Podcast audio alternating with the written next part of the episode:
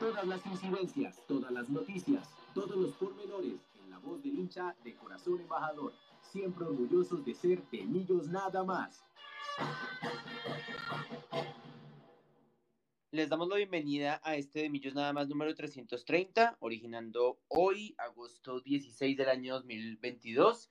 Vamos a estar hablando del empate de Millonarios conseguido en el Alberto Grisales. Nuevamente eh, se, no podemos sacar tres puntos en condición de visitante contra Águilas Doradas. También estaremos haciendo toda la previa del, del juego de mañana del partido de vuelta por Copa contra Fortaleza. Tendremos un invitado a propósito de ello y alcanzaremos a hablar al final del programa del partido también contra Jaguares de Córdoba el próximo sábado en la noche en el estadio Nemesio Camacho El Campín.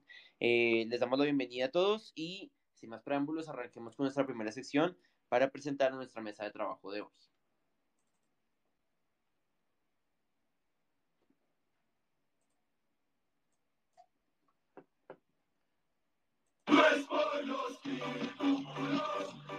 El rendimiento. ¿Qué impresión dejó el equipo en la tribuna? El mejor jugador, el que más corrió, el crack. ¿Qué pasesote? Fue un golazo. ¿Cómo se la comió? El que se echó el partido al hombro fue todo el rendimiento desde la tribuna azul. Vamos a estar en un ratico conectándonos con Wilson Valderrama, quien está desocupándose de unas labores, de unos asuntos laborales y ya, ya le, le, daremos la bienvenida. Esperamos conectarnos en un ratico también con nuestro director Juan Sebastián Pacheco desde Goshen, Indiana, en Estados Unidos. Y ya está conectada la voz femenina de Millos Nada Más, Pau Clavijo. Pau, bienvenida a este de Millos Nada Más número 330 con eh, doble partido en el Estadio del Campín de Millonarios. Buenas tardes, Carlitos, eh, a Wilson que lo veo por ahí ya comenzando a conectarse y a todos los que nos están escuchando este martes. Eh, venimos acá a hablar nuevamente todos los martes a hablar del equipo de nuestros amores, a compartir nuestras ideas y nuestras opiniones frente a lo que hemos visto y lo que esperamos ver en, en los siguientes partidos. Y alguna vez le damos la bienvenida a nuestro director Juan Sebastián Pacheco eh, para el análisis de este partido contra eh, Águilas Doradas, el cual Millonarios eh, enfrentó con Álvaro Montero en el arco. Israel Alba volvió a la titular por el costado derecho, Andrés Ginas, Juan Pablo Vargas los centrales, Elvis Perlaza por el costado izquierdo los, los minutos que jugó. Eh, Larry Vázquez junto a Juan Carlos Pereira volvían a ser pareja de centrales, acompañando atrás a David Macalister Silva, Daniel Ruiz y Carlitos Gómez en la parte de ataque y en punta el goleador Luis Carlos Ruiz. Juanse, bienvenido a este de Millos Nada Más número 330, bienvenido, qué bueno tenerlo nuevamente en de Millos Nada Más y su opinión de lo que fue este empate 0-0 contra Águilas en el estadio Alberto Grisales. Carlitos, ¿qué más? Un saludo para su... ¿Me escuchan bien, primero que todo? Sí, señor. Bien, listo, bien. Eh, saludos para su merced y un abrazo y sí, hace ratito no estaba por acá por temas también laborales y demás. Pero también saludo para Pau y para Wilson, que ahorita lo vamos a tener también, ojalá, con nosotros. Eh, y para todas las personas que nos escuchan en Demillos nada más, eh, que están fielmente eh, conectados también en este space de, de nada más en el día de hoy. Y sí, creo yo que fue un partido raro, fue un partido bastante raro, como con muchos...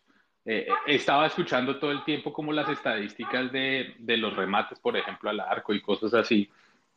Eh, y nosotros no, fue el único remate creo que hicimos al arco fue, y ni siquiera fue el arco, fue el tiro libre de Juan Pablo Vargas, y eso ya habla mucho de, de lo que fue el partido. Creo yo que en el primer tiempo Millonarios terminó con el eh, más o menos 55, casi 60% eh, de posesión de la, de la pelota.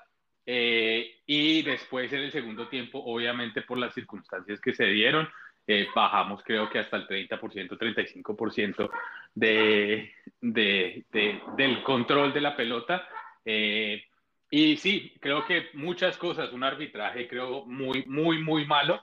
Eh, ya estaremos hablando un poquito más de las, del porqué y de lo específico de, por qué estoy diciendo eso, pero un arbitraje malo. El tema del clima y de la lluvia creo que tampoco nos ayudó. creo que nosotros manejamos el balón y cosas así, pero creo que el tema de la lluvia también complicó un poco la transición del juego y el tránsito del juego. Eh, creo yo que algunos intérpretes y ya voy a entrar tal vez al tema de, de los puntos bajos o del punto, el gran punto bajo para mí este partido, que, que sin duda alguna fue el tema del Luis Perlaza.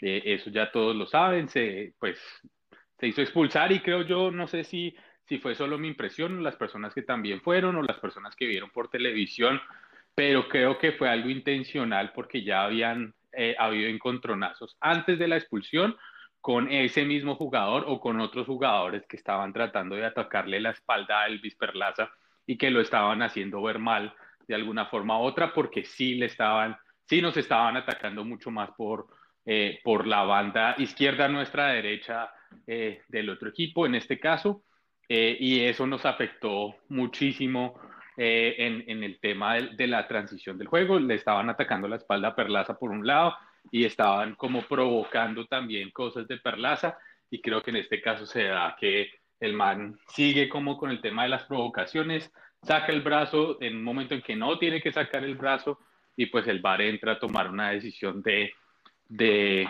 pues de la expulsión. Pero se nos fue un momentico la señal de nuestro space, eh, de nuestro space anterior, pero ya estamos de vuelta con todos ustedes. Y mientras Juan se vuelve, eh, no sé si, espero Pau me, confirma si me estás escuchando bien. Eh, sigamos con tu análisis mientras vuelve Juanse de lo que fue este empate a ceros contra Águilas Doradas. Pues sí, sí te escucho bien. Em, creo que, que como estaba viniendo diciendo Juanse, me parece que este partido mm, fue bastante extraño para Millonarios eh, y lo poco que estábamos pudiendo hacer de llegar eh, con ese tridente que, que, está pues ahí pendiente de, crear jugadas y demás. Eh, no pudo hacer mucho después de la expulsión de Perlaza y creo que eso fue no solo que bajó el ritmo del partido, aún incluso con digamos, con un jugador menos, nosotros intentamos llegar en, en algunas ocasiones, pero eh, no a profundidad. Me parece que Millonarios, eh, a causa de esa expulsión, tuvo que bajar el, el ritmo y tuvo que, mm, eh, no sé, de pronto implementar otra, otro, otro juego que no fue claro para, pues, para los jugadores como tal. Me parece que, que es uno de los partidos más regulares de Millonarios Em, algunos altibajos específicamente con algunos jugadores. por mencionar uno que, que yo siempre, digamos que recuerdo o que siempre estoy mencionando con unos muy buenos resultados y es Larry Vázquez. Me parece que en este partido estuvo bastante perdido, eh, entregó muy mal en algunos, en algunos minutos de, del partido y creo que es esa, ese mismo... Eh, no sé, digamos que, que no, que no se estaba esperando que algo así pasara y, y eso desubicó totalmente a los jugadores. Em, pues eh, lo, no sé si ustedes lo escucharon con la transmisión de Win y eso, pero igual lo podíamos identificar y es que Millos no, no remató casi al arco em, y es pues con consecuencia a, todo lo, lo, que se estaba desarrollando en la mitad de la cancha, a lo que salieron a disponer el, el equipo rival, eh, que pues obviamente con un, con un jugador de más va a intentar ir por, por el gol y pues que lo necesitaban. Em, pero entonces sí, sí me parece que de pronto no se transmitieron bien las instrucciones del profe Gamero sin culparlo a él, claramente porque para mí la infantil, expulsión de, Perlaza, eh, hace que todo el, el juego cambie y que los demás tengan que ponerse a disposición de lo que está pasando en el partido. No me gustó para nada el partido, no me gustó para nada el arbitraje. Por ahí escuché a algunos que pues el arbitraje no tuvo tanto mm, eh, actuación, pero a mí sí me parece porque en algunas jugadas siento que estábamos o bueno, que el árbitro estaba un poco recostado hacia el equipo rival y que eh, pues también eso no nos, no nos servía. No me gustó, me parece que fue bastante fragmentado el partido. Eh, y que el, el, mismo hecho de haber perdido un jugador no nos pudimos, o sea, no, no llegamos a, concentrarnos, no llegamos a elaborar muy buenas jugadas y tampoco podemos echarle la culpa pues a los que están delante si los que están precisamente defendiendo cometen errores y que pues ya no podemos hacer absolutamente nada por, por el hecho de estar perdidos dentro de la cancha. No sé, ahí eh, dejó a Juan, sé que estaba haciendo un balance de, de, lo que lo había visto, pero pues creo que sí, el punto más importante y que todos sabemos es la expulsión de Perlaza. Juanse, porfa, siga adelante con su análisis, ahí le escuchamos los primeros minutos de, de este desempeño de Perlaza. Yo ni sé ni en qué me quedé, qué pena, yo seguía aquí, aquí hablando como loco, mi mamá está acá conmigo, yo estaba pensando que yo estaba loco y después me doy cuenta que no, no estaba hablando, pero bueno, ¿ahí me escuchan bien? Listo. Sí, eh, no, creo que estaba hablando del tema Perlaza, pero estaba diciendo que eh, la cuestión es que él, él, ah, hubo provocación, digamos, anteriormente a esa jugada. Uno, estaban sacando, o, o eh, Águilas Doradas estaba aprovechando, digamos, eh, esa banda para, para explotar un poco su juego y creo que eso también jugó en contra de, digamos, como de toda la situación. No quiero quitarles la responsabilidad a Perlaza, ni mucho menos, eh, pero sí, digamos, nos comenzaron a atacar por esa banda, comenzaron a identificar que esa era la banda para atacar y también hubo encontronazos previos a la jugada de la expulsión eh, con ese jugador, pero también, digamos, en, en, esa banda, muchos encontronazos en esa banda y creo que eso también determina eh, un poco el, el, final o el desenlace de, de, la historia. De nuevo, Perlaza se hace expulsar, eh, una, me, parece a mí, y creo que mucha gente lo está diciendo también, pues es una irresponsabilidad muy grande de Perlaza. Llevamos dos jugadores expulsados en dos partidos, eh, en pues, sí, circunstancias diferentes, pero de nuevo, eh, dos jugadores expulsados en dos partidos, y nos deja también jugar ¿cuántos? 70 minutos con un hombre menos y pues eso también, digamos que pone un poco las cosas más, eh, más de para arriba para millonarios eh, de poder aguantar. El otro tema que yo estaba diciendo junto con el tema de Perlaza es el tema del arbitraje. Ya había puesto el tema del arbitraje, pero si ustedes se dan cuenta, en el segundo tiempo no se toma la decisión de expulsar. Creo, si no estoy mal, y si ustedes me corregirán, eh, pero el, central, el nombre del central de, de, de Águilas era Quiñones, ¿cierto? Sí, tienen Sí, señor. Quiñones. Quiñones es el, el central, eh, cometió, le, cometió falta de erazo, ya tenía amarilla en el segundo tiempo y el árbitro dejó pasar todo eso, no pitó nada, ni siquiera. Y el VAR, creo que también teniendo la potestad de eh, intervenir, no interviene tampoco. Entonces creo que esa es otra falla que se comete, que el VAR tampoco interviene y no hace su trabajo, pero en la primera jugada de Perlaza sí. Eh, y bueno, ya eso tiene que ver con, la, o con, con el árbitro decidir no pitar, obviamente, pero eh, de nuevo, no se pita una jugada y eso nos, eh, nos juega, digamos, en contra. Pudo haber sido un final o un remate de partido mucho más distinto que, que el que fue, pero bueno, no se puede eh, llorar sobre la leche derramada, dicen por ahí, entonces pues tocaba, digamos, seguir con el tema. De nuevo, creo que Pereira se va como uno de los, de los eh, sacrificados también en algún momento porque les toca mucho trabajo Pereira y a Larry, eh, pero también quiere buscar el profesor Gamero alternativas en la parte de adelante para poder atacar y demás, o aprovechar las pocas opciones que hubo en temas de contraataque. Eh, y creo que eso también no se capitalizó bien el tema de administrar el contraataque. Eh, no podía a veces eh, el profesor Gam o no podía, no, los jugadores no podían, no encontraban los espacios o eh, había, no estaban ubicados como de la mejor forma, se me hace a mí en la parte de adelante. Y de nuevo, eh, Luis Carlos Ruiz se desdibujó un poco en el partido porque no le estaban llegando los balones y creo que fue eh, buena la decisión para mí de incluir a, a que creo que podía buscar un poco más o luchar un poco más o ponerle como más un poco el cuerpo a la situación y eso era lo que llamaba también el, el partido. Creo que como muchos de ustedes dijeron, no fue un buen partido eh, y Millonarios después de la expulsión el minuto 35, si no estoy mal, eh, pues jugó y buscó pues el tema de, de preservar el empate y, sí, de hacer lo que se podía, digamos, con el empate. E, y de nuevo, como eh, empezaba resaltando, una sola opción de nosotros en el arco contrario y ni siquiera pasó cerca que fue el tiro libre de Juan Pablo Vargas. De resto, nada, 60, 55, 60% de dominio del balón en el primer tiempo o hasta el minuto 35 y después terminamos con el 30%. Eh, la expulsión de Perlaza nos, eh, nos complicó muchísimo la vida eh, puntos altos como el de, el de Montero, el de Larry en la mitad, eh, Ginás Vargas jugando en otro lado, Cuenú por ahí la estaba embarrando también en las salidas, estábamos regalando muchísimo el balón, obviamente en las salidas, porque no habíamos o no se encontraba nadie en la parte de adelante. Eh, Alba tuvo sus altas y bajas, también en el regreso le estaban ganando mucho la espalda, pero en otras jugadas, eh, digamos, intervino bien.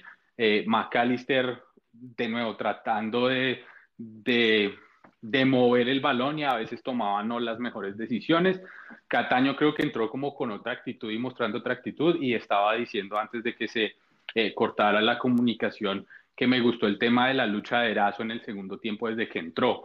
A veces eh, se iba a la lateral, se bajaba y ayudaba al lateral para eh, coordinar esfuerzos, le luchaba, digamos, a los de adelante, provoca casi la, a mí me parecía la expulsión de Quiñones en este caso. Creo que me gustó la actitud de Erazo de, luchar mucho más y creo que era, era el jugador a entrar en vez de, de, tener a Luis Carlos Ruiz, digamos, desgastándose mucho más en la parte de arriba. Pero ahí los dejo y ahí seguimos hablando. Yo mencionaba en, en, redes sociales que no era solamente el tema de, de, Perlaza y darle la responsabilidad a él. Yo sigo insistiendo que es eh, reprochable que un jugador con, de, de, los, de nuestra plantilla, uno de los jugadores de experiencia, sea uno de los que tenga que enfrentar este tipo de situaciones tontas, eh, como decía Juanse en, el, en, el primer, en, la, en, la, primera parte del space, antes de que nos fuéramos un momentico, un manotazo donde no tiene que, no hay necesidad de dar un manotazo, eh, no hay una jugada de peligro, absolutamente nada, y es una, es una jugada totalmente infantil, Pavo también lo, lo comentaba en su, en su análisis, pero además de eso, era también que yo hacía el análisis de la posición de Millonarios en los primeros cinco minutos. Solamente esos primeros cinco minutos del partido, Millonarios tenía por lo menos un 80% de la posesión. La posesión en los primeros minutos fue totalmente de Millonarios, pero después del minuto cinco pareciera que Millonarios se hubiera cansado, que la lluvia lo hubiera golpeado, porque le cedió el balón a, Águilas y tampoco se encontraba. Es decir, antes de la expulsión de Perlaza, no es que nosotros estuviéramos viendo un partido eh, en el que Millonarios estuviera arrasando. Tampoco, tampoco lo estaba sufriendo, es cierto, pero Millonarios no lo estaba, no estaba siendo dominante, no estaba tampoco generando jugadas peligrosas. Eh, de hecho, como bien lo dice Juanse, solamente un, el tiro libre de Juan Pablo Vargas, que ni siquiera va al arco, y de resto en todo el partido nunca rematamos a portería, en ningún momento rematamos. Entonces, ¿qué pasa? Que cuando viene la expulsión de Perlaza, más los errores en, del arbitraje, porque antes de que Perlaza salga también le dan un patadón, le ponen todos los taches arriba y, y el árbitro ni siquiera mira el, el bar. Yo siento que en esas jugadas, infortunadamente cuando se mira el bar es cuando el, cuando el jugador del equipo que corresponda se queda en el piso eh, haciendo un poco de, parafernalia y de pronto eso le falta un poquito de malicia a los jugadores de Millonarios cuando pasa eso, sabiendo que si el jugador se para rápido, el VAR no actúa porque dice, ah, bueno, la, la, la, falta no fue tan fuerte. Y me parece a mí que ahí le faltó esa malicia Perlaza, porque si se hubiera quedado en el piso quejándose, de pronto le hubiera dado un poquitico de manejo a, a esa para del partido y que el árbitro hubiera ido a ver el bar, al menos que, que, que hubiera sacado una amarilla, algo, porque esa falta era incluso, pudo haber sido también para expulsión. Pero entonces, después de ello, la, viene la expulsión de Perlaza y si el equipo estaba enredado, si el equipo no se encontraba, pues mucho menos se va a encontrar sacrificando a, a Carlos Andrés Gómez por, por Cueno para, para reestructurar toda la zona defensiva, para poner, entre comillas, improvisado Juan Pablo Vargas, aunque Juan Pablo ya había jugado en esa posición, pero no es su posición natural. Y entonces, con un hombre menos, con la lluvia, con las dificultades eh, futbolísticas que tiene el equipo y, y también con, la buen, con el buen planteamiento que tuvo Águilas, eh, no, menos mal es Águilas Doradas y no tiene el poder ofensivo que tienen otros equipos porque nos pudo haber ganado el partido, pero gracias a que es Águilas no pasó de ser un, dominador del balón y generador de ciertos disparos que controló muy bien Álvaro Montero, también hay que decirlo, pero no pasó de allí. Pero entonces, si ya teníamos dificultades con 11 hombres, pues con 10, por eso decía yo que se resignaban muchas posibilidades de, buscar el arco contrario, teniendo en cuenta que no habíamos sido protagonistas y no le habíamos disparado una sola vez al, arquero local.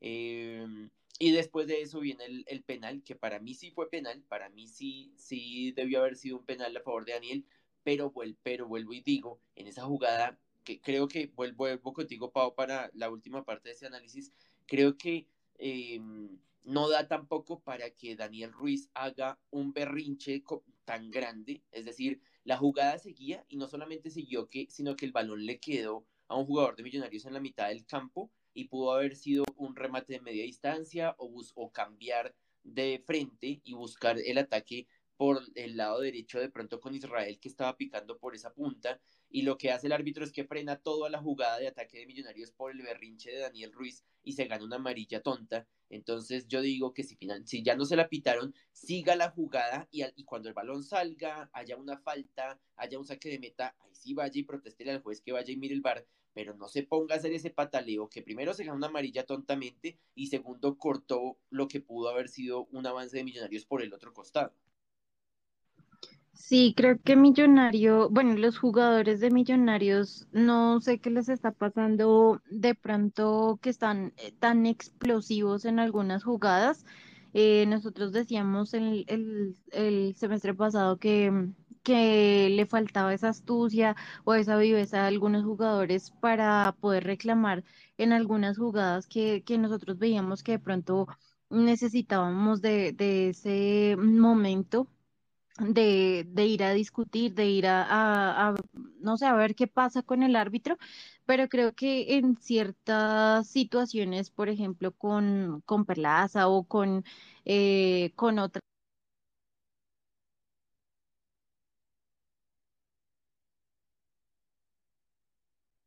el partido demasiado eh, espera que todo pues como también nosotros esperamos a que todo eh, jugada, eh, que haya un cierto toque o haya cierto roce, sea mm, causal de una falta, ¿no? Y pues a veces eh, ni siquiera nos ponemos a pensar si lo hablo específicamente por Dani Ruiz en ese, en ese, en esa situación en la que tú, que tú mencionas anteriormente, y es que no le está poniendo cuidado a lo que está pasando alrededor suyo y él pretende que esa falta, que aunque pudo haber sido falta, em, pues no detenga la, el, el, acercamiento de Millonarios, sino que si estamos conectados con el partido, pues nosotros podamos ver que estamos igual eh, teniendo, digamos, un acercamiento, estamos llegando al último cuarto de cancha y que estamos elaborando cosas y que no dependemos de faltas en las cuales igual normalmente las vamos a desperdiciar porque no, nosotros no, no sé qué pasa, pero en, en ciertas jugadas tampoco podemos rematar desde fuera del área, eh, siempre intentamos hacer jugadas de laboratorio y pues en realidad, no sé ustedes, pero a mí ya me cansa ver cuán tiro libre haya o cualquier cantidad de tiros de esquina, porque nosotros ya sabemos que es muy probable que desperdiciemos esas jugadas de balón quieto. Eh, entonces, no sé, de pronto eh, sería bueno que cada jugador se, se, pensara de verdad en qué ciertas jugadas sí podemos ir a, a pelear, que era lo que, le, que, que mencionábamos el, el, semestre pasado de, de, un capitán que vaya y, y pregunte qué pasó, que vaya y hable por sus jugadores eh, y ahora lo vemos, son demasiado explosivos y, por eso nos estamos llevando amarillas, que bien sea que en el partido no, no nos mm, alteren tanto, pero sí eh, de pronto cuando necesitemos o requiramos a, eh, a Dani Ruiz en otros partidos, sí nos vamos a ver afectados. Nos vamos a ir con nuestra pausa musical y ya le vamos a dar el paso a nuestro invitado. Eh, que, quien es uno de los rivales que tendremos eh, en la noche de mañana en el Estadio El Campín. Eh, hoy traje a los fabulosos Skylax, hace rato no nos escuchamos a ellos, y aquí suena Estoy harto de verte con otros endemillos nada más.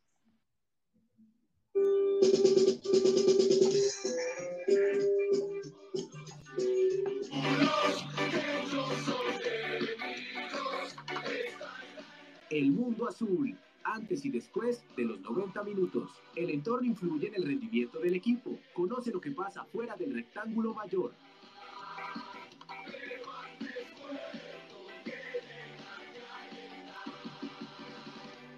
Ya estamos acá con la segunda parte de nuestro de Millos Nada más número 330, originando hoy, 16 de agosto del año 2022, y estamos eh, ya con nuestro invitado, ya está conectado con nosotros, lo vamos a presentar en un segundo. Eh, antes que nada, vamos a saludar a los oyentes que están conectados con nosotros.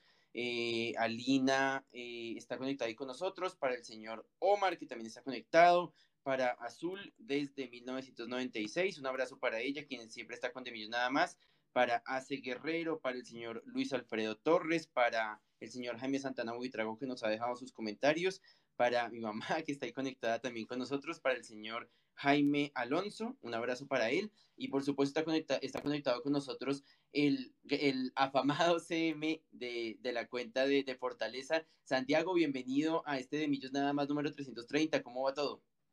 Hola Carlos, ¿cómo estás? ¿Cómo va todo? Todo bien, muchísimas gracias y gracias por aceptar esta invitación.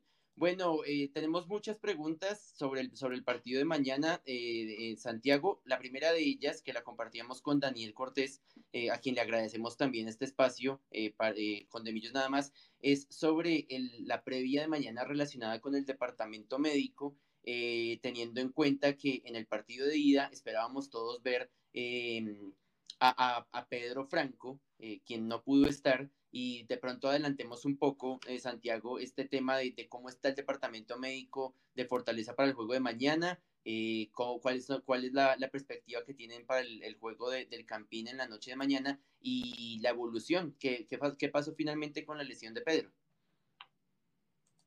Bueno, pues frente a ese tema tenemos muy buenas noticias porque los jugadores que teníamos como baja por cuestiones preventivas, nada grave, pero sí los habíamos pues te, eh, tenido que prescindir de ellos, pues ya están con nosotros. O sea, el fortaleza que van a ver eh, es el fortaleza, fortaleza, que es el que viene siendo protagonista en los últimos tres semestres del, del torneo Betplay.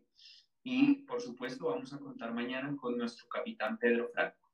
Uh -huh. eh, él tenía, él recibió un golpe en el primer juego de este semestre versus Tigres, eh, un golpe en un nervio de la pierna izquierda y pues después de esa contusión él podía tener la práctica, él recuperó la movilidad completamente. Simplemente el que no haya estado fue una cuestión preventiva completamente para poder estudiar un poquito mejor la, la contusión que tuvo eh, y pues ya, ya no hay ningún problema, entonces vamos a contar con nuestro CAPI de siempre mañana. Eh, Pau, te dejo a ti para que hagas tu pregunta para eh, el CM de Fortaleza. Bueno, un placer tenerte acá en nuestro programa. Eh, nosotros queríamos preguntarte por ese interés o cómo surgió ese interés por Sebastián Navarro y Diego Abadía, cómo fue esa búsqueda por estos dos jugadores y cómo ha sido su llegada. Vimos en, en redes sociales pues que la llegada de Diego Abadía fue bastante festiva. Eh, y queríamos saber cómo va el, acoplamiento, el, el, acoplamiento de estos jugadores, cómo han, se han ido, digamos, desarrollando dentro del equipo. Eh, pues eh, Millonarios y Fortaleza llevan haciendo cada vez más fuerte esta, digamos, esta fraternidad deportiva eh, ya desde hace años y consideramos que por, por digamos, la, los préstamos que nos han realizado, ellos ven en nosotros, eh, digamos, en lo que nos especializamos, que es un proceso de formación y evaluación de, del futbolista, eh, muy concienzudo, muy minucioso, eh, con base en un programa que es lo que nosotros llamamos SAFE, que es el Centro de Entrenamiento Integrado para el Fútbol, que es, es una metodología propiedad intelectual nuestra, y con base en la cual nosotros pues eh, hemos logrado los, eh, digamos, el progreso deportivo en estos, eh, acelerado en estos seis años que llevamos en el fútbol profesional colombiano.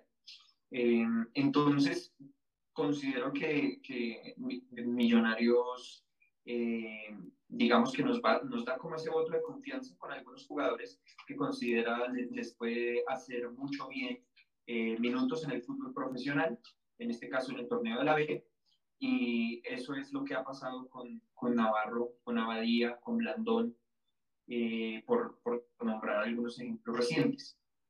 Y también, el, pues nos parece muy importante el éxito que han tenido en Millonarios algunos jugadores eh, que son cuna de Fortaleza 6, como en este caso lo es Daniel Ruiz. Eh, y frente a lo que me preguntabas de Abadía, el acoplamiento para nosotros, que lo vemos, digamos, un poquito desde afuera, más como en la parte social, eh, mediática, eh, consideramos que él se ha acoplado perfectamente al, al, al plantel. ya ha hecho, pues, amigos que ya parecieran como si fueran de toda la vida, porque pues, la relación que tiene, por ejemplo, con Adrián Parra, que es nuestro, uno de nuestros punteros, es muy, muy cálida, muy, muy estrecha entonces, consideramos que el acoplamiento ha estado bien. Eh, digamos que eh, podría interpretarse que desde la parte deportiva, pues va, va, a llevar un proceso de entender el modelo de fortaleza, sobre todo lo que tiene el profe Nelson Flores en su cabeza y lo que ha venido plasmando en, el planteamiento deportivo de fortaleza.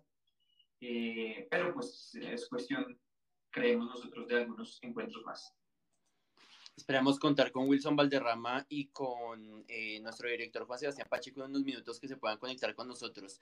Eh, Santiago, hablemos de la venta de boletería. ¿Cómo va el movimiento en tu boleta? ¿Cómo va eh, la acogida de los hinchas de Millonarios y la gente que quiere asistir al partido de mañana en el Campín? La, acogida la hemos visto bien, hemos estado revisando todas nuestras, nuestras redes y digamos que las redes de páginas partidarias Consideramos que la, hinchada recibió muy bien los precios que definimos para este encuentro. Eh, pues finalmente somos locales, pero estamos de visita eh, en, en, una casa que es contundentemente azul. Eh, y pues lo que queríamos era, si nos la prestan un ratico, ser muy buenos anfitriones para, para los dueños de la casa. Entonces, bueno, uno de los dueños de la casa.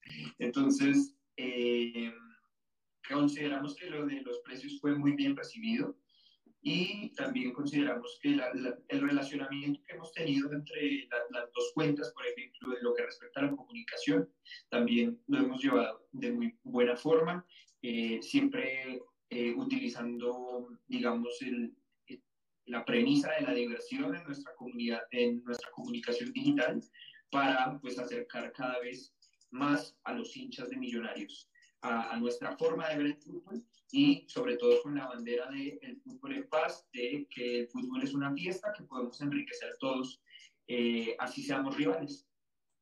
¿Hay algún, número de, venta de boletería? La última vez que revisamos fue hace como unas eh, dos horitas, bueno, que yo revisé personalmente, y vamos alrededor de 4.500. Bueno, bien, va bien la venta por ahora. Eh, mi pregunta, mi siguiente pregunta va relacionada con ese mismo tema que mencionas de, del Estadio del Campín. Nosotros hemos hablado muchas veces en Demillos nada más del problema que implica o que ha implicado para los equipos de la capital el alquiler de los estadios y lo costoso que es el Estadio del Campín, lo costoso, pues los costos que también se cobran en el estadio de techo. Eh, y nos preguntamos desde hace varios programas cuando se comenzó a insinuar que Fortaleza iba a jugar su partido de condición de local en el Campín, eh, qué tan eh, benéfico, bueno o malo era para Fortaleza pagar un alquiler mucho más costoso como es el, Estadio del Campín y no un, un, alquiler como el del Estadio de Techo, eh, a sabiendas que de pronto, echando globos, podríamos ser los 7.000, 8.000 asistentes que cabríamos perfectamente en el estadio de techo. ¿Cómo se trató este tema de, de, los costos y las diferencias que hay entre el alquiler del máximo escenario de la capital y el estadio metropolitano de techo? Pues esto lo hacemos en un trabajo en equipo, principalmente eh, lleva la batuta como la parte administrativa del club, en donde se estiman unos números y se, se plantean unos puntos de equilibrio. Eh, y nosotros estimamos que en un inicio, digamos, como base, el propósito número uno eh, sería pues no salir en números rojos, sino cubrir eh, necesariamente los gastos, porque digamos que la, el propósito número uno de, de, de, nosotros jugar en el Campín, y no solamente de este partido, sino de la postura de fortaleza, es enriquecer la fiesta del fútbol. Y pues un estadio como el Campín se presta para muchas de las experiencias de estadio que nosotros hemos diseñado y que hemos ejecutado en el estadio de techo. Entonces, sabemos que al, al, al realizar este, este encuentro en el, en el pues vamos a estar eh, digamos, con una mayor favorabilidad de que los hinchas de Millonarios asistan a ver ese partido, diferente si fuera en el estadio de techo, que digamos que, digamos, la probabilidad puede ser menor. Entonces, asumiendo esto, pues eh, tenemos la, digamos, la, la oportunidad de poder mostrar lo que nosotros estamos haciendo en cuestión de experiencia de estadio en techo. Podemos mostrar eh, por ejemplo, estamos ya terminando algunas negociaciones para poder transmitir en pantalla gigante nuestro minuto a minuto, que es algo que nos ha caracterizado en la comunicación del club y que consideramos se puede hacer con un humor limpio y con una postura fraternal para eh, amenizar la fiesta del fútbol, tanto para los hinchas de Millonarios como para la, las personas que nos siguen a nosotros en redes sociales. Entonces, eh, es una apuesta eh, en la que nosotros perseguimos el poder brindar más atributos a la fiesta del fútbol. Eh, como objetivo principal, pues en cuestión monetaria sería no salir en rojos, pero pues nos vendría también muy bien que el hincha de Millonarios se motive, que son, son unos cuartos de final de la Copa, que pues llevan la serie en ventaja, entonces les puede interesar celebrar con su equipo el pase a la siguiente fase, el paso a la siguiente fase, eh, que Fortaleza es uno de los equipos que más ha destacado en el torneo Betplay, entonces aseguramos que este partido de la vuelta, ya habiendo superado lo que hablamos al principio, que son las bajas médicas que teníamos, pues va a ser un, un juego muy gustoso de ver. Y, y pues nada, cerrar con abrir la invitación de, de, que se animen a ir al espectáculo, que tenemos cosas muy chéveres preparadas para esta fiesta. Y le sumamos además que el, el, abonado de Millonarios no, no es que pueda comprar solamente una boleta, sino que con ese precio especial de descuento puede comprar hasta 10 entradas con ese beneficio económico. Eh, Santiago Montejo es nuestro invitado en esta segunda parte de Millón Nada Más. Ya está conectado Wilson Valderrama. Wilson, bienvenido a este de Millón Nada Más número 330 y por supuesto la pregunta para nuestro invitado en la tarde de hoy. Muy buenas tardes para su merced, para Juan, para Juan y para todos nuestros oyentes, en especial para Santiago que está acompañándonos hoy. Lamentablemente esta política me pudo desocupar, desocupar, pero aquí ya, ya estoy. Y bueno, primero que todo felicitar a Santiago. Pues creo que todos los que manejamos redes, estamos en esa parte, donde sabemos que no es nada, para nada fácil eh, traer, atraer gente, atraer seguidores, y mucho menos en el tema del fútbol, ¿no? Cuando solamente son los hinchas. Fortaleza siendo un equipo eh, prácticamente nuevo en, en, la historia del fútbol colombiano, ha logrado atraer hinchas, ha logrado atraer, como ellos los llaman, ese mitimiti, porque vemos de bodas, pero cuando Fortaleza estuvo el año pasado a punto de ascender, creo que éramos muchos los hinchas de Millonarios de Santa Fe, de Equidad, de Bogotá, que queríamos que que ascendiera fuera Fortaleza, así como muchos equipos del país. Entonces creo que ha sido una buena campaña. Y hablemos de ese tema de la eh, lamentablemente el equipo vertical no está en la mejor posición en el, en el campeonato eh, creo que todos sabemos lo que pasó el año pasado, donde eh, hubo esa pequeña, pues yo por decirlo así, mafia, donde no dejaron salir la fortaleza, no dejaron de estar en nuestra liga. Y aparte de eso, los parangolares pasados que tenían parangolar con, con varios equipos bogotanos, no sé, entonces, eh, nada, Santi, ¿cómo va todo el tema de, de la campaña en la B y esperándose a ver si se da este ascenso y que en el 2023 pudiéramos tener una fortaleza en la primera de Colombia? Vale, Wilson, ¿cómo estás? Eh, pues el equipo no, es cierto que no comenzó de la mejor manera como había pasado en los últimos tres semestres atrás. Eh, hemos encontrado algunas dificultades, sobre todo en el punto de vista de, de algunas bajas médicas. Eh, nada grave, o sea, nada de lesiones eh, de extensa recuperación, sino cuestiones de, de, de infortunio que hemos tenido aleatorias que no nos han permitido consolidar el equipo, que viene siendo en base el, eh, en, el mismo que ha enfrentado estos últimos tres, tres, semestres que les menciono. Entonces, digamos que estos inconvenientes que hemos tenido han dificultado como volver a tomar ese clímax de rendimiento que, que veníamos mostrando en estos últimos años. Eh, pero nosotros tenemos mucha confianza en el plantel que tenemos, porque tenemos una base armada que se conoce desde ya hace varias temporadas y una base de jugadores, una, una muy buena combinación de jugadores de experiencia, entre comillas, diciéndolo así, porque pues el jugador más experimentado de nuestro plantel es Pedro Franco, que tiene 31 años. De ahí hacia abajo, el, el, el mayorcito después de Pedro es Adrián Parra con 24 años, y de ahí para abajo es una sub-23, una sub-20, como ustedes saben, nosotros nos hemos hecho llamar el equipo joven del país porque nuestro promedio de edad generalmente siempre está entre los 20, 20,1 años. Entonces, eh, confiamos mucho en, esa base que va a llegar, que ya está llegando el momento de la consolidación y pues que, que qué buena oportunidad esta que se nos da en los cuartos de final de la Copa para, para mostrar este semblante que les hablo a nivel deportivo. Y ya para ir cerrando esta entrevista, Santiago, eh, tenemos, digamos, con un tema a, nivel nacional y es eh, la participación y pues todo lo, lo que está relacionado con eh, la liga femenina. Yo sé que pues de pronto en el, en el torneo nosotros no hemos visto ni siquiera, eh, digamos, pensado o, algo para, para las chicas. Eh, y también pues siguiendo el hilo de, de, que acá en Colombia nosotros ni siquiera tenemos pensadas muy bien un, un, campeonato digno para las chicas. Entonces quisiéramos saber cuál es la posición de Fortaleza frente a, la liga femenina, frente a un torneo femenino, eh, si Fortaleza también eh, tiene así en sus bases un equipo femenino y, y pues todo lo relacionado con, con esa temática. Listo. Fortaleza tiene una postura pro fútbol femenino muy contundente. Desde el primer torneo, la primera liga femenina que hubo, hemos participado y no hemos dejado de participar en ninguna. Eh, nuestra postura para este, este semestre era la misma que hemos mantenido siempre. Eh, de hecho, este año lanzamos una alianza estratégica con Golestar, que es una academia que ya lleva bastante años de, de, experiencia en la formación futbolística de las mujeres en Colombia y creamos esta, esta, esta alianza justamente para robustecer nuestro programa de fútbol femenino.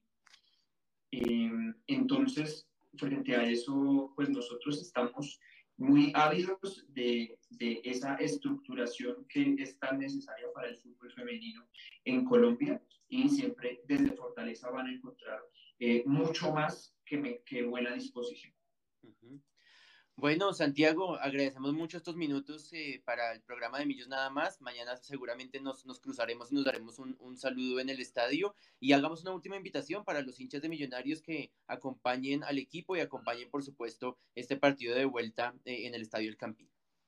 Claro que sí, Carlos, muchas gracias. Eh, es una excelente oportunidad para, por ejemplo, llevar por primera vez al estadio a sus hijos o a sus hijas para vivir un ambiente en familia, porque mañana vamos a celebrar la fiesta del fútbol. Eh, van a haber tribunas dispuestas con toda la cordialidad del caso. Eh, así seamos miti así estemos mezcladitos, siempre va a haber ese, ese ambiente de, de, pues de alegría por la competitividad que representa el fútbol, pero siempre con, con el respeto del otro. Simplemente tenemos camisetas de diferentes colores y no es más. Más allá de eso, es disfrutar el espectáculo y nosotros nos hemos empeñado porque sea el mejor plan de Bogotá, que vuelva a ser el mejor plan de Bogotá, ir al Campín. Y, y mañana nos vamos a esforzar por eso, porque haya un ambiente nutrido de, eh, digamos, momentos alrededor del juego que hagan muy vistoso, que, que lo glorifiquen, que, que, nos hagan, que nos hagan sentir en familia, a todos. Entonces, tanto para hinchas de millonarios como para, eh, para el hincha hincha que generalmente acompaña a su equipo, como para el hincha que a veces no se anima a ir al estadio lo ve, prefiere verlo desde la casa. Esta es una excelente oportunidad para eh, vivir un plan diferente en Bogotá. Sé que muchos de nosotros siempre estamos buscando eso y pues qué chévere pegarse una escapada el miércoles para, para distraerse un poco de, de, la rutina de la semana y también para los hinchas mitimiti, hinchas de otros equipos que se pongan la camiseta del Lord y que vayan a disfrutar un buen partido de fútbol, porque mañana eh, son bienvenidos todos. Mañana el que va a ganar es el fútbol. Entonces, adquieran sus boletas en tuboleta.com. Ya todos los hinchas de Millonarios saben, tienen en la memoria cómo es que se compran las boletas para un partido normal de Millos. El procedimiento es el mismo y los precios están muy asequibles, eh, tanto para abonados como para no abonados. Santiago, muchísimas gracias. Un abrazo y nos vemos mañana en el Capín. Vale, pues, allá nos vemos. Un abrazo. Santiago Montejo, el CM de Fortaleza, le agradecemos a toda la, dirección de comunicaciones de Fortaleza quien nos permitió esta entrevista para aclarar muchas cosas, sobre todo con el tema del campín, con el préstamo del campín y con estos temas, Wilson, que nos pues charlábamos en los programas anteriores que no, no, no entendíamos por qué escogían una plaza y no la otra. Eh, y bueno, eh, ya quedó todo claro. Eh, creo que ellos van a, creo que lograron la meta con esas 4.000 vendidas, creo que ya lograron la meta de no irse en saldo en rojo y creo que está un poco conectado con lo que mencionabas hace ocho días de la pequeña hermandad que se estableció entre Fortaleza y Millonarios y generar como un ambiente distinto para, como dice, como decía Santiago, para vivir el fútbol y el partido de mañana. Creo que sí, Carlitos, era obvio. Yo, yo se lo comentaba hace ocho días porque, eh, digamos que para que Fortaleza pueda sacar el estadio Campín no cuenta los precios, ahí ya creo que Santiago nos deja como, como, como pocas palabras el resumen de, de cómo se dio temas. A mí la verdad me gusta, yo lo tengo que aceptar no lo niego, me gusta el tema de que Millonarios tenga como, ¿cómo decirlo? Como ese equipo final, creo que siempre lo hemos dicho acá, en el tema Valledupar, que no me gustó que se hubiera acabado esa, como esa afiliación que hay entre los equipos. Me gustaría que, que de verdad se llegara de pronto a ser un poco más eh, fortalecida, por decirlo así, con fortaleza, porque sí es bueno para mandar jugadores a que, en, en, sesión para que nos juguen, es bueno para fortalecer una fortaleza. El tema de Bahía, todos sabemos que pues, Bahía se fue eh, en préstamo para allá, pero con una cláusula donde dice que si Abadía llega a ser contratado por un equipo eh, Fortaleza tiene el derecho del 5% por haberlo ayudado a formar. Entonces, creo que es algo que sirve para los dos. Los, los más grandes equipos del mundo siempre tienen eh, afiliaciones con equipos de otras categorías. En Argentina lo vemos donde eh, los equipos como River y Boca tienen afiliaciones con equipos de segunda, de tercera división, donde siempre pasan cosas como estas y la verdad pues sí sería un buen tema hablando tanto deportivamente como financieramente, Carlitos. Eh, bueno, eh, ya, ya tenemos la lista de convocados para el partido de mañana. Juanito Moreno y Álvaro Montero son los arqueros. Omar Bertel volvió a la convocatoria junto a Juan Pablo Vargas. Oscar Vanegas, convocado también por primera vez en el, si, mal no recuerdo, por primera vez en, en, la lista. Israel Alba, José Abad Cuenú, Andrés Ginás y Ricardo Rosales. En ese grupo de defensas, Daniel Cataño, Daniel Ruiz, David Macalister Silva, Juan Camilo García, Dewar Victoria, Cliver Moreno y Oscar Cortés como volantes. Y los delanteros, Diego Erazo, eh, Carlos Andrés Gómez, Edgar Guerra, Jader Valencia, Richard Celis y Luis Carlos Ruiz. Ahí mezcladitos entre volantes de ataque y delanteros. Novedades, eh, Vanegas, Bertel, eh, Cliver Moreno, digamos que ya consolidado, Dewar Victoria, Juan Camilo García, la ausencia de Larry Vázquez, la ausencia de Juan Carlos Pereira y además, Pau, contemos con que hay dos de, de los convocados, perdón, cuatro, porque son 22 convocados, cuatro de esos convocados se irán a, a la tribuna. Eh, creo que ya lo habíamos anticipado hace ocho días, va a ser una nómina mixta, pero más allá de esa anticipación y ya con la lista oficial de convocados, ¿cómo ves tú, Pau, esa titular, esa posible titular para la noche de mañana en el camping? Pues, me, me complace mucho volver a ver a Omar Bertel. Creo que todos estamos bastante felices de, de volverlo a ver convocado. Eh, y creo que esa es de las cosas que más esperábamos volver a tener en, nuestra plantilla. Eh, me parece que este es un partido en el que le podríamos dar eh, minutos a Juanito Moreno. Yo no la pondría tan mixta, de pronto dejaría algunos jugadores titulares que fuesen la columna vertebral de Millonarios para este partido. Eh, siento que, bueno, de, pronto Juanito Moreno, pero entonces ahí ya no desequilibraría, desequilibraría eh, a, la, a, la, defensa porque me parece que, que, es donde parte toda esa columna vertebral. Entonces, eh, yo siento que de pronto nos podría estar acompañando José Cueno con Omar Bertel y Ricardo Rosales.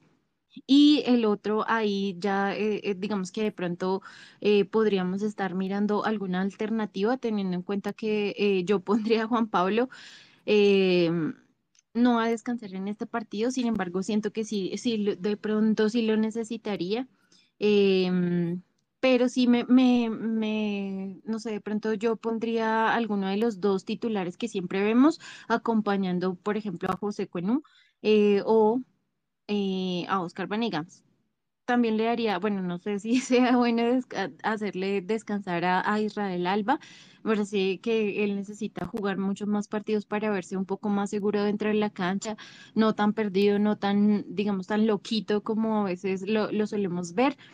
Eh, más adelante en esa sí yo digamos que, que actuaría un poco más en, en, una nómina mixta y sería con Juan Camilo García y con Cleaver. Yo creo que esas podrían ser las, las opciones, teniendo en cuenta que Cleaver ya pues estuvo eh, en, en, un partido, que Juan Camilo ha tenido, digamos, unos minutos recurrentes en, en, algunos tiempos. Entonces creo que esa podría ser una alternativa y más adelante yo le daría descanso casi a todos, pondría a Daniel Cataño sin ningún problema.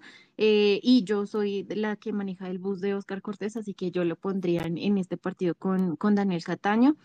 Em, de pronto acompañándolos ahí a, Edgar Guerra, digamos que dándole ese balance también eh, de jugadores que han venido con algunos minutos y eh, terminaría con Diego Erazo.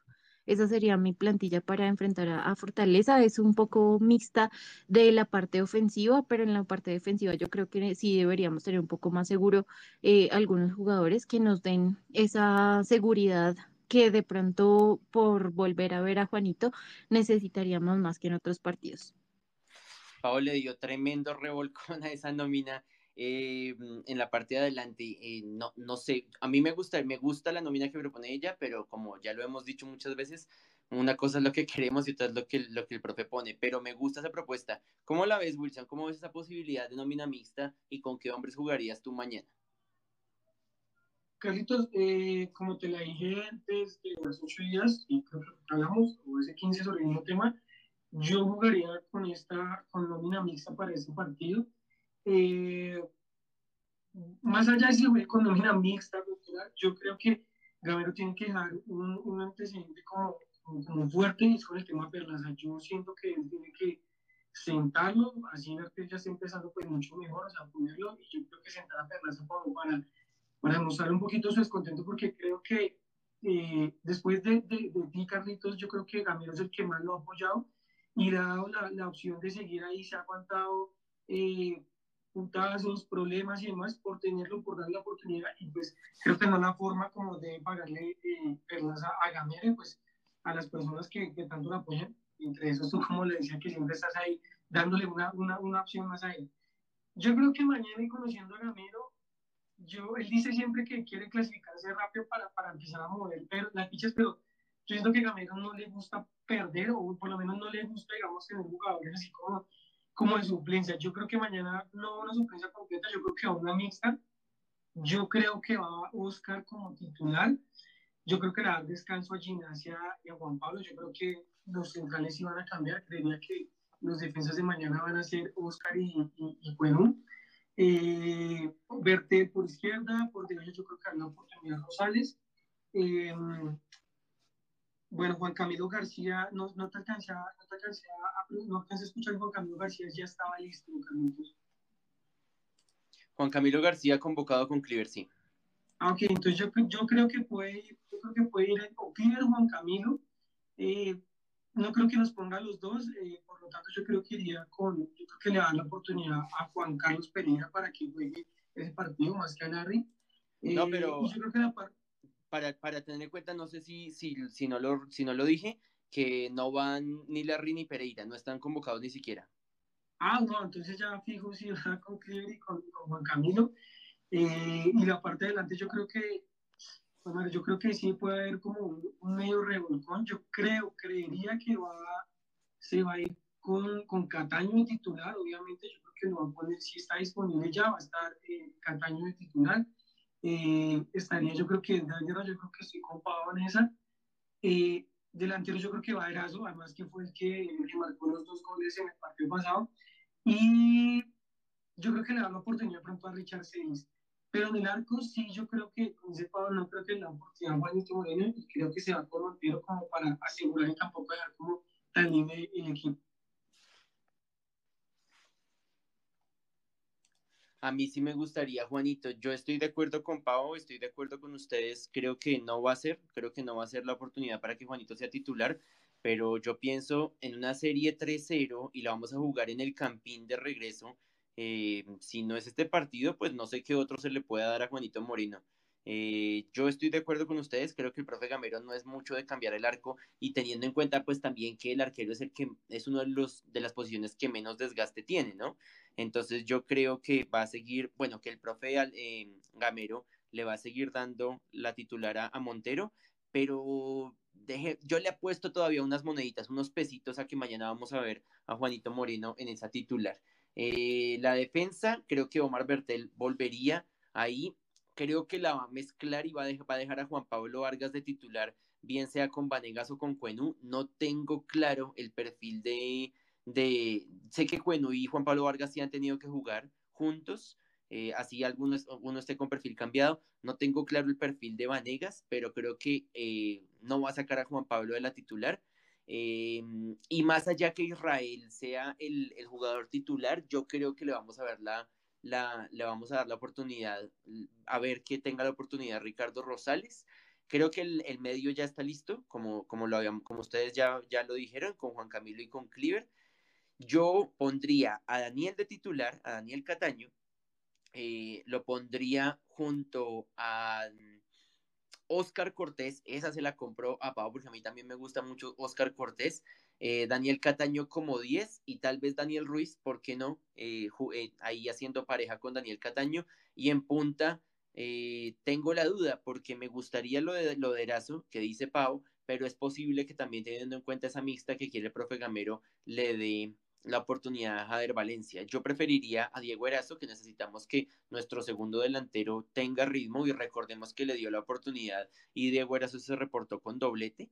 Eh, entonces esperemos que propone el, el, profe Alberto Gamero, el señor arroba, eh, ya les digo la arroba del Rapcore89 nos está pidiendo ahí la palabra hace rato, pero creo que tiene problemas de conexión porque no se ha podido, no se ha podido conectar con nosotros para, para darnos su opinión. Eh, y nos queda un partido más, nos queda el partido contra, contra um, Jaguares, que ya es este sábado nuevamente en el Estadio El Campín, eh, y para ello precisamente se guardará la, la titular para, enfrentar este partido de liga y teniendo en cuenta esa ausencia obligatoria de Perlaza Pau, mañana sabremos si será una o dos fechas que Elvis Perlaza va a estar por fuera. Eh, la pregunta sería, de, acuerdo, pienso yo, a cómo se dé el partido de mañana, si se le va a dar la titular a, Israel junto a Bertel, o tal vez sea Rosales con Bertel la elegida por el profe Gamero para el partido del sábado. Pues yo creo que el profe Gamero quiere eh, fortalecer a, a, Israel. Entonces, eh, yo creo que para el partido del fin de semana eh, se va a ir con Israel. Eh, por encima de, Ricardo Rosales. Me parece que aunque a mí me agrada el, juego de Ricardo, eh, últimamente hemos visto también buenos tiempos de, Israel, Alba, entonces eh, siento que para este partido específicamente vamos a seguir fortaleciendo o vamos a seguir viendo a Israel por encima de Rosales. Yo creo que em, creo que la, titular de Israel para el partido contra, contra Jaguares está fuera de discusión. Yo creo que Israel bien e, es el titular eh, por ese costado derecho, inclusive teniendo en cuenta que le gana, le ganó la titular al mismo Elvis Perlaza cuando teníamos nuestro, nuestro, nuestro lateral izquierdo eh, sin problema. Eh, me gustaría que fuera, que fuera Rosales, pero creo, como ya lo dije, que dependerá el desempeño de, del, del, partido de mañana. Y por supuesto, imagino yo también que veremos el, eh, el regreso de Larry Vázquez y de Juan Carlos Pereira, quienes tendrán un merecido descanso en la noche de mañana. Nos vamos de este de Millos nada más, número 330. Les agradecemos a todos su sintonía. Antes de que, de que, nos, de que nos vayamos, Wilson, un abrazo, gracias por conectarte a, estos últimos minutos y nos vemos mañana en el Estadio El Campín. Muchas gracias, Carlitos, su merced, a Juanse, a nuestros oyentes, a nuestros invitados. Eh, esperemos que Millonarios mañana de una manera tranquila eh, finalice o, o asegure ya esa llave para pasar a las semifinales de la Copa Colombia y pues que el sábado tengamos tres puntos en el campo para seguir sumando y estar cada vez más cerca de la clasificación. Un abrazo para su madre Carlitos y nos estamos oyendo pues de muchos en este millón nada más.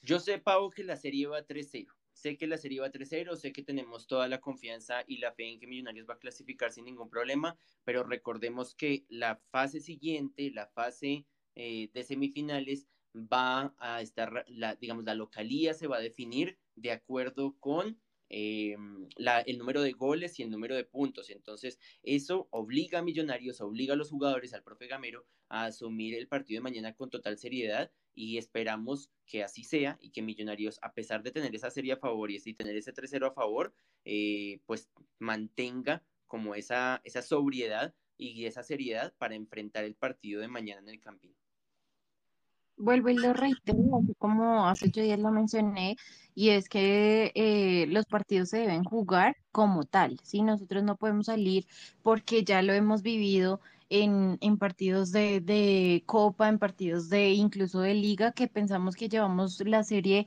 con buena amplitud y después nos damos cuenta que necesitamos meter más goles o que necesitamos estar más atentos al, al, al rival. Entonces espero que no nos coja por sorpresa, eh, que Millonarios pueda salir eh, a enfrentar a un Fortaleza que, como bien dijo nuestro invitado, pues ya regresan algunos jugadores que, que no estaban en el primer partido y pues que podrían... Eh, digamos que disponer de un, de un nuevo show eh, para mañana. Entonces sí espero y aspiro que, que Millonarios mañana salga pues nuevamente a, a derrocar al rival y que podamos eh, llevarnos nuevamente eh, una amplia diferencia frente a Fortaleza. antes de despedirnos, vamos a saludar rápidamente a los que se quedaron con nosotros ahorita hasta el final, al señor Juan Manuel Zambrano que se conectó, al señor Luis Alfredo Torres, ya lo habíamos saludado. Eh, vamos a darle una última chance al señor Rapcore89 que está ahí tratando de conectarse con nosotros, pero no, no, creo que la conexión no le ha podido eh, permitir hablar con nosotros. Eh, para Carito Melo, que también está conectada con Demillos nada más. Y nos saludaban en nuestras redes sociales, el señor Jaime Santana Buitrago nos decía que el partido contra Águilas fue muy duro, ah, que, había que, que hay que destacar eso que estábamos en plaza complicada, que la lluvia no ayudó en nada, estoy de acuerdo con el tema de la lluvia.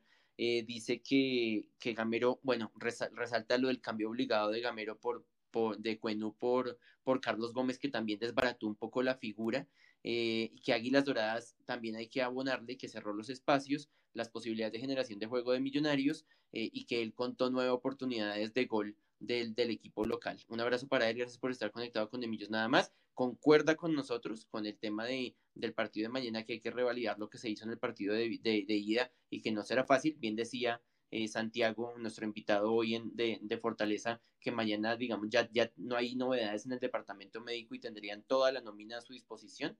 Eh, nos dice precisamente Rapcore 89 que no se pudo conectar con nosotros, nos dejaba su mensaje y nos dice que él iría con Jader, Cataño, Celis y Erazo adelante Creo que ahí va una mezcla entre todo lo que nosotros dijimos, o sea, nadie mezcló, y él está poniendo a Jader como extremo, Cataño por el centro, Celis por el otro costado y Erazo como nueve. También es otra posibilidad teniendo en cuenta los partidos que le hemos visto a Jader Valencia. Y el señor Daniel Amaya nos dice, independiente de que jugamos, ah bueno, su análisis del partido contra Río Negro, contra Águila Río Negro, independiente de que jugamos con 10, se jugó mal y no hubo una idea de juego, nos dedicamos a resistir y nada, pues por eso digo yo, que con 10 hombres ya han, creo que todos firmábamos el empate por la lluvia, por el mal juego que mostró Millonarios, sin ser totalmente eh, superado por el rival, creo que demostró que no tuvo ninguna chance y que el empate se firmaba perfectamente. Entonces, Pau, un abrazo, nos vemos mañana en el Campín, acompañando a Millonarios contra Fortaleza y que ojalá también contra Jaguares logremos tres puntos que nos sigan acercando a la clasificación y de hoy en ocho estemos haciendo un 3.31 de millones nada más con seis puntos en la bolsa. Un abracito para ti y para Wilson, un saludo para Juan y para todos los que nos escuchan siempre los martes a las 4 de la tarde. Eh, esperemos y confiemos que, mañana Millonarios salga a derrotar al rival, que nos regalen eh, varios goles y pues que el sábado también tengamos un buen espectáculo eh, con toda la hinchada azul. Invitamos al señor Rockcore89, ojalá de hoy en noche nos pueda acompañarle, con mucho gusto le daremos la palabra con una mejor conexión y que participe con nosotros en el programa Mil por ciento de hinchas para hinchas. A todos gracias, nos vemos mañana y nos vemos el sábado en el camping. Chao. Todas las incidencias, todas las noticias, todos los pormenores en la voz del hincha de corazón embajador. Siempre orgullosos de ser de nada más.